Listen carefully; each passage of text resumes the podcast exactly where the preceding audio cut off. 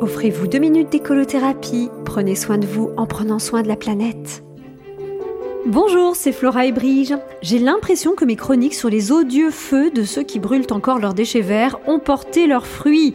Oui, respirer un air pur, c'est aussi bienfaisant qu'un bon fruit. Enfin, les mentalités changent. Et vous savez comment j'ai remarqué?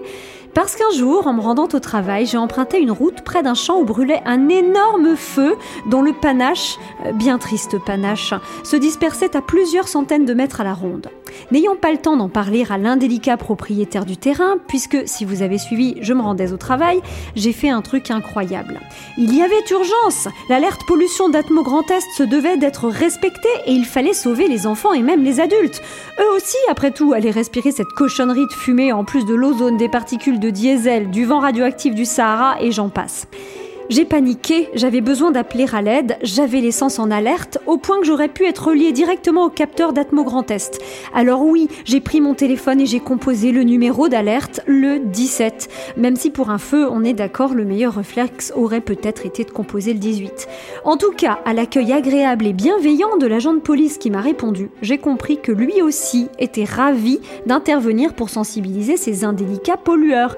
Et néanmoins jardinier, il y a vraiment des choses que je comprends Bref, sensibiliser ces indélicats pollueurs au bienfait du compostage ou d'un trajet en déchetterie. C'est là que j'ai compris que les mentalités étaient en train de changer, car il n'y a pas si longtemps j'aurais eu droit à un Madame, nous avons d'autres chats à fouetter, et pour votre problème, il n'y a pas le feu. Ouais, merci pour les chats, le jeu de mots à deux balles sur le feu et la vision d'horreur liée à l'association d'images dignes de l'époque de la chasse aux sorcières.